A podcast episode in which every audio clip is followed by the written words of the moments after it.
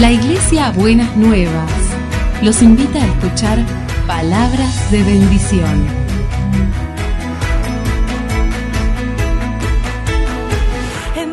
Si desean asistir a nuestras reuniones, los esperamos en Avenida de Lepiane 3925, esquina Subiría, Bajo Flores, Ciudad de Buenos Aires.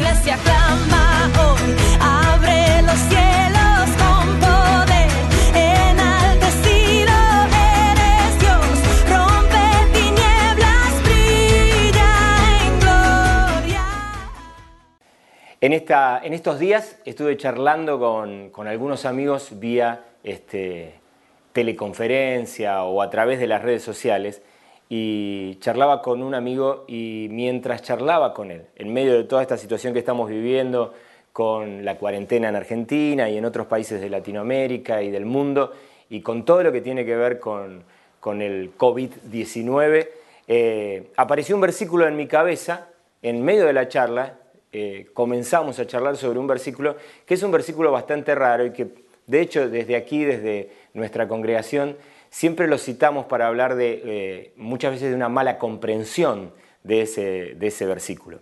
El versículo que me vino a mi cabeza, obviamente no me vino con cita, no tengo la Biblia tan memorizada, eh, es de gloria en gloria. Normalmente cuando eso ocurre, y en, aquel, en el momento tuvimos como una reflexión con, con este amigo, pero cuando eso ocurre, lo que suelo hacer es ir a buscar el contexto de ese pasaje. Primeramente, dónde está y luego eh, cuál es el contexto en la Biblia. De hecho, abro un paréntesis acá para tu vida devocional, te propongo, te animo a que hagas exactamente lo mismo. Eh, hay un ejercicio maravilloso que es memorizar versículos de la palabra de Dios.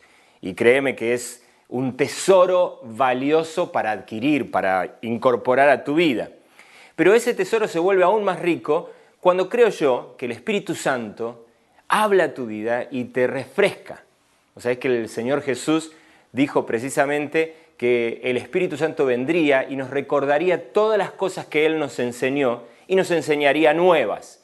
Pero qué bueno es atesorar eh, las enseñanzas de Jesús, dadas directamente por Él o por los apóstoles, y atesorarlas en nuestro corazón conscientes de que el Espíritu Santo en cualquier momento puede meter mano en nuestro disco rígido y sacarnos una especie de tarjetita que aparezca en nuestra mente y en nuestro corazón y nos ayude a pensar eh, en algo que ya Jesús dijo o que algunos de los, eh, de los apóstoles inspirados por el Espíritu eh, nos regaló en las sagradas escrituras. De gloria en gloria. Muchas veces este, hemos escuchado tanto a Norberto, a mí y aún hasta la misma Elba, que muchas veces eh, utilizamos esos pasajes como de una manera exitista y de hecho lo utilizamos casi de una manera que niega la realidad. ¿Cómo estás? De gloria en gloria, de victoria en victoria, de triunfo en triunfo. Y, muchas veces hacemos uso de esa, de esa palabra como un esquema que nos ayude a, negar la realidad. Y obviamente esa no es mi intención, de hecho todo lo contrario. Pero como te decía, cuando me encontré con este mm, pasaje en mi cabeza, en mi corazón y en la charla con mi amigo, fui y busqué el contexto. El pasaje está en 2 Corintios 3, versículo 18. Y literalmente dice así en la Reina Valera 1960, que era la que estaba grabadita en mi cabeza, por tanto, nosotros todos, mirando a cara descubierta como en un espejo la gloria del Señor, somos transformados de gloria en gloria en la misma imagen como por el Espíritu del Señor. Ah, es, un, es un versículo que habla de nuestra capacidad, de nuestra posibilidad de ser transformados en la capacidad del Espíritu Santo. Es la posibilidad maravillosa de seguir creciendo y de seguir madurando. Algo que hablábamos con nuestro amigo es que esto es una promesa. Y más allá de lo que podemos eh, plantear acerca del versículo y cómo muchas veces la gente distorsiona su sentido, lo cierto es que la promesa de Dios es que vos y yo podemos caminar de un punto al otro y cada uno de esos puntos se llaman gloria, se llaman triunfo, se llaman victoria, se llaman la capacidad maravillosa de seguir creciendo y seguir avanzando. Lo que significa que vos podés estar en tres lados, gloria 1, gloria 2 o en el tránsito que va de una gloria a la otra. Y, muchas veces nos encontramos en esos tránsitos, pero qué bueno es atesorar la esperanza, la esperanza cierta en que nuestro Señor está en control absoluto de todas las cosas y que el fin último del tránsito en el que vos estás se llama gloria, se llama la posibilidad maravillosa de encontrarte con alguna experiencia que te permita vivir el triunfo que no es un triunfo tuyo, sino que es un triunfo del Señor de todas las cosas, del amo absoluto del universo que quiere entrar en relación con vos. Ahora, cuando miramos el contexto de ese pasaje, permitime que te lo lea. Quisiera leerte, hacer una lectura del contexto de este pasaje. Y quisiera arrancar en el versículo 4 del capítulo 3 de 2 Corintios. Dice así la palabra de Dios. Esta es la confianza que delante de Dios tenemos por medio de Cristo. No es eh, que nos consideramos competentes en nosotros mismos. Nuestra capacidad viene de Dios.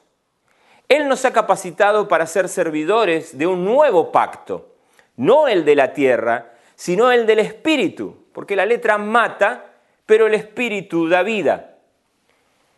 Versículo 7, el ministerio que causaba muerte, el que estaba grabado con letras en piedra, fue tan glorioso que los israelitas no podían mirar a la cara de Moisés debido a la gloria que se reflejaba en su rostro, la cual ya estaba, ya se estaba extinguiendo.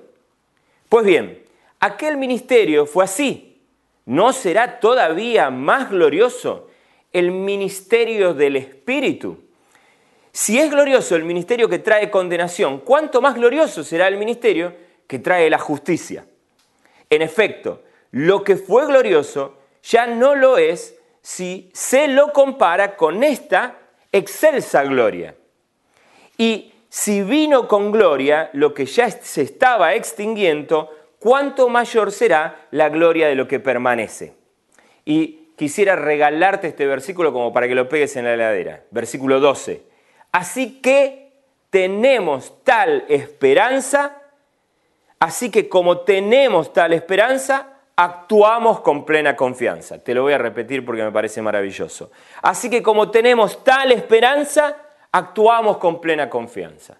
Es más, si en este momento estás con tu familia, me parece, sí, es más, si sos el padre o sos eh, la madre del hogar. Qué bueno que mires a los ojos de tus hijos y mires a los ojos de tu cónyuge. Si estás soltero, decítelo para vos mismo. Si en este momento estás en algún lugar solo, decítelo a vos mismo. Así que, como tenemos tal esperanza, actuamos con plena confianza. Después te voy a regalar cómo lo dice otra versión. Déjame saltar hasta el versículo 16. Dice, pero cada vez que alguien se vuelve al Señor, el velo se es quitado.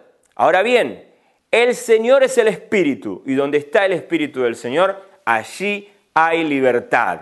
Así todos nosotros, que con el rostro descubierto reflejamos como en un espejo la gloria del Señor, somos transformados a su semejanza con más y más gloria por la acción del Señor, que es el Espíritu. Eh, déjame saltear y llegar hasta el capítulo 4 de 2 Corintios ahora y llegar hasta el versículo 13. Está en el mismo contexto, estamos en la misma carta de 2 Corintios y ahí el apóstol Pablo en la misma línea sigue hablando y cuando llega al versículo 13 dice así, escrito está, creí y por eso hablé. Con ese mismo espíritu de fe también nosotros creemos y por eso hablamos. Pues sabemos que aquel que resucitó al Señor Jesús nos resucitará también a nosotros con Él. Nos llevará junto con ustedes a su presencia. Todo esto es por el bien de ustedes, para que la gracia que está alcanzando a más y más personas haga abundar la acción de gracias para la gloria de Dios. Por tanto, no nos desanimemos. Y aquí hay otra palabra especial para este tiempo. Por tanto, no nos desanimemos, al contrario. Me encanta que diga al contrario. La propuesta no es solamente que no te desanimes, al contrario, aunque por fuera nos vamos desgastando, todos nos desgastamos, con COVID-19 o sin COVID-19, por dentro nos vamos renovando día tras día, pues los sufrimientos ligeros y efímeros que ahora padecemos producen una gloria eterna que vale muchísimo más que todo sufrimiento. Así que no nos fijamos en lo visible, sino en lo invisible, ya que lo que se ve es pasajero, mientras lo que no se ve es eterno. Yo te quisiera invitar a que vuelvas a releer este pasaje, un pasaje que, tiene varias aristas, y la primera arista es una arista histórica. El apóstol Pablo está haciendo referencia a un hecho concreto de la antigüedad del pueblo de Israel, que es el momento preciso en que la Biblia nos narra cómo Moisés recibe las tablas de los diez mandamientos. Y, su encuentro con Dios fue tan impactante y la gloria de Dios impactó de tal manera la, presencia, la persona de Moisés, que su cara reflejaba un destello que lo que dice el relato bíblico es que nadie podía verlo sin estar totalmente incómodo. Por lo tanto, Moisés se ponía un, velo para tapar ese reflejo, que era un reflejo de la gloria de Dios. Lo que el apóstol Pablo a partir de ahí está diciendo es, esa historia quedó atrás, ese es un pacto viejo, es un pacto que estaba muy fundado sobre leyes, sobre normas, sobre contenidos que tenían mucho más que ver con cuestiones dogmáticas, con, cuestiones que eh, que cuando son mal interpretadas pueden ser vistas como mera religión, como mera norma, como mero capricho de un ser superior que te quiere hacer vivir de tal y cual determinada manera simplemente porque a él se le antoja. Nunca fue ese el objetivo de la ley de Dios, nunca fue ese el objetivo de las normas y los principios de Dios, nunca Dios pretendió eso. Todo el tiempo lo que Dios quiso fue enseñarnos y por eso esa enseñanza vino con la gloria de Él. Quiero estar cerca de ustedes. Quiero enseñarles cómo vivir mejor. Quiero enseñarles qué es lo mejor para sus propias vidas. Quiero darles principios que les ayuden a vivir en el nivel que pueden alcanzar.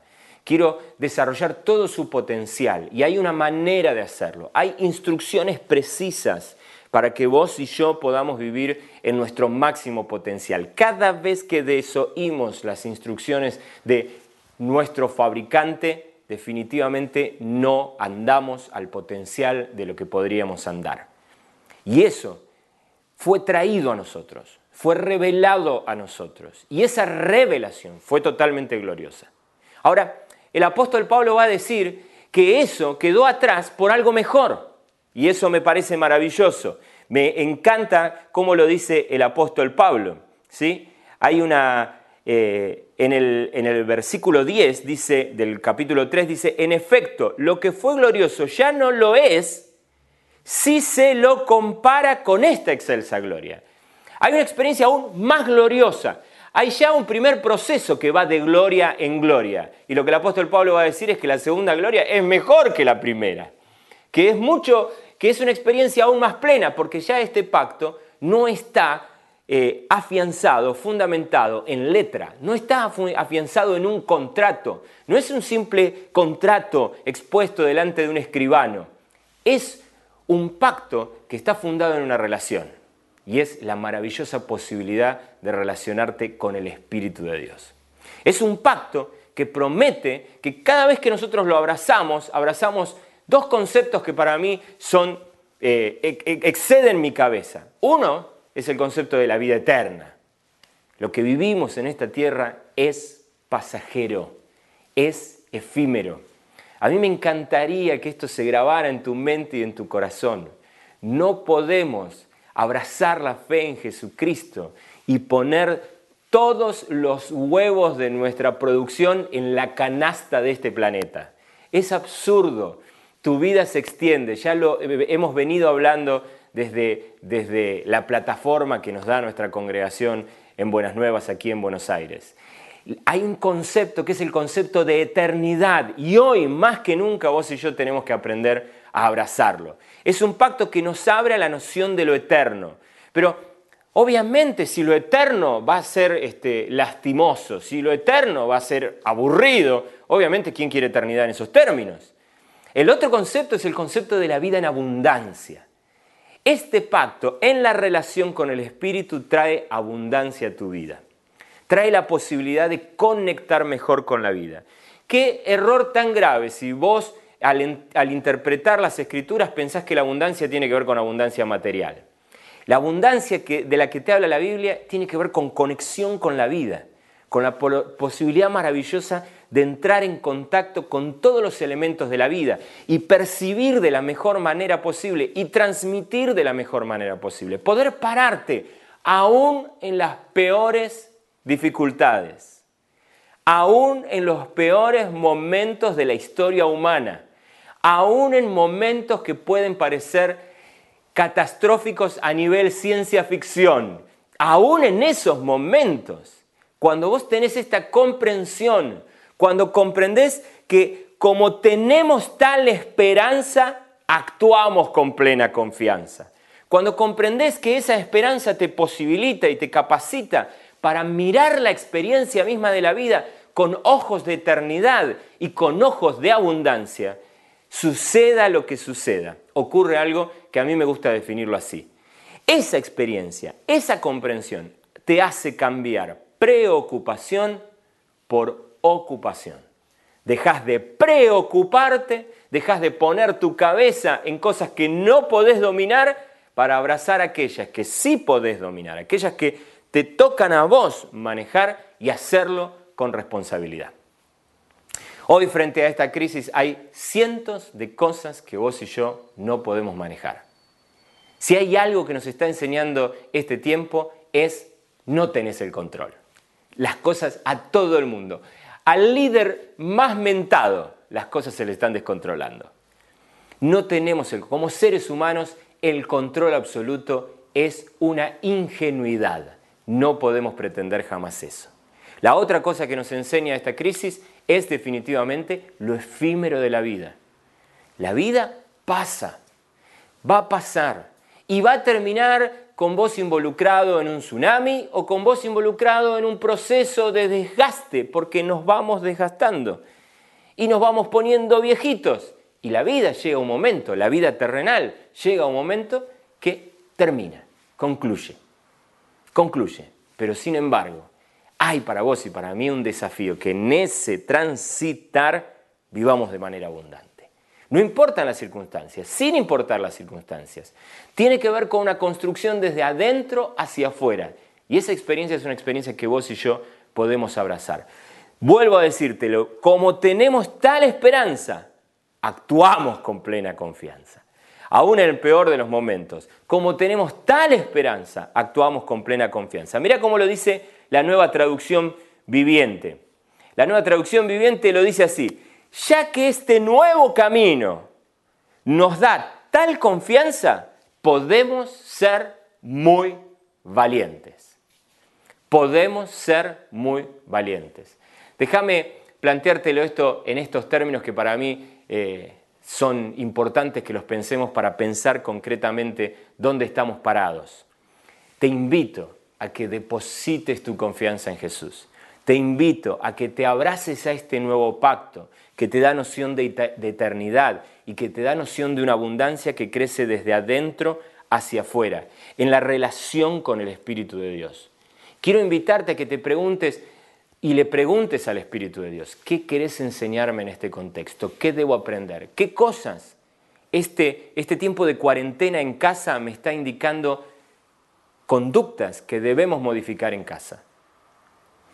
¿Qué, ¿Qué tengo que cambiar? ¿Qué tengo que modificar? ¿Qué me enseña esto? ¿Qué tengo que aprender de todo esto? ¿Qué tengo que enseñarle a otros?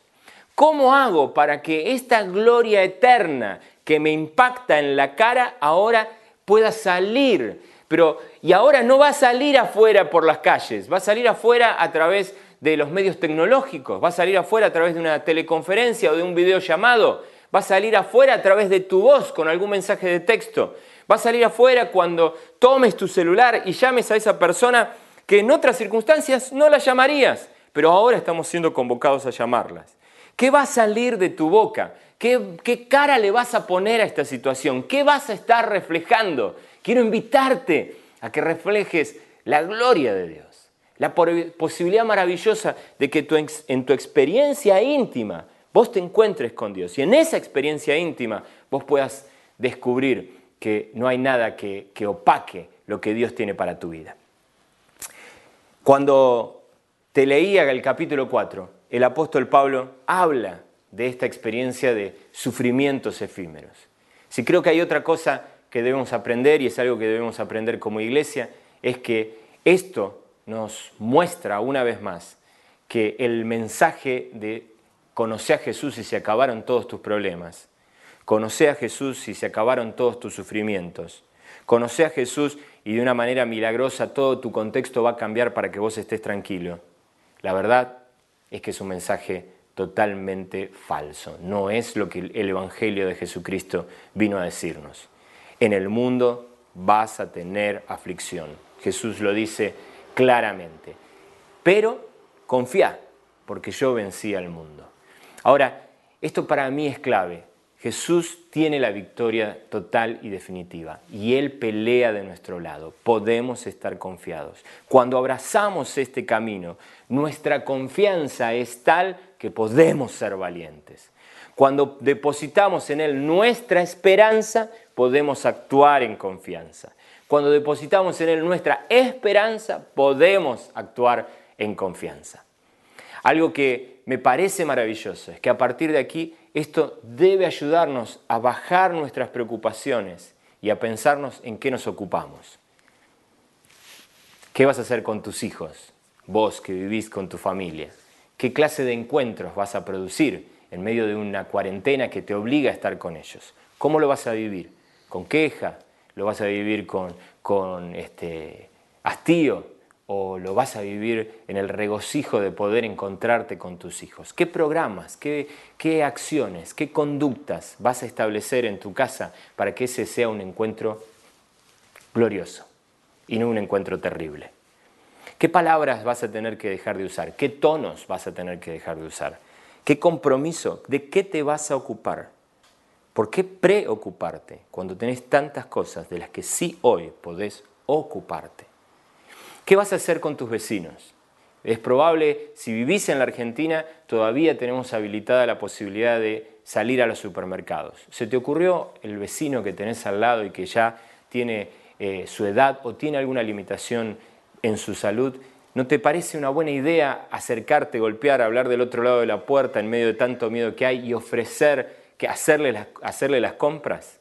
¿No te parece una buena idea quizás hacer alguna especie de notita y tirarla por debajo de la puerta convidando tu WhatsApp para que él se pueda comunicar con vos y realmente no tenga que salir él y cuando vos salís haces las compras tuyas y haces las compras de él?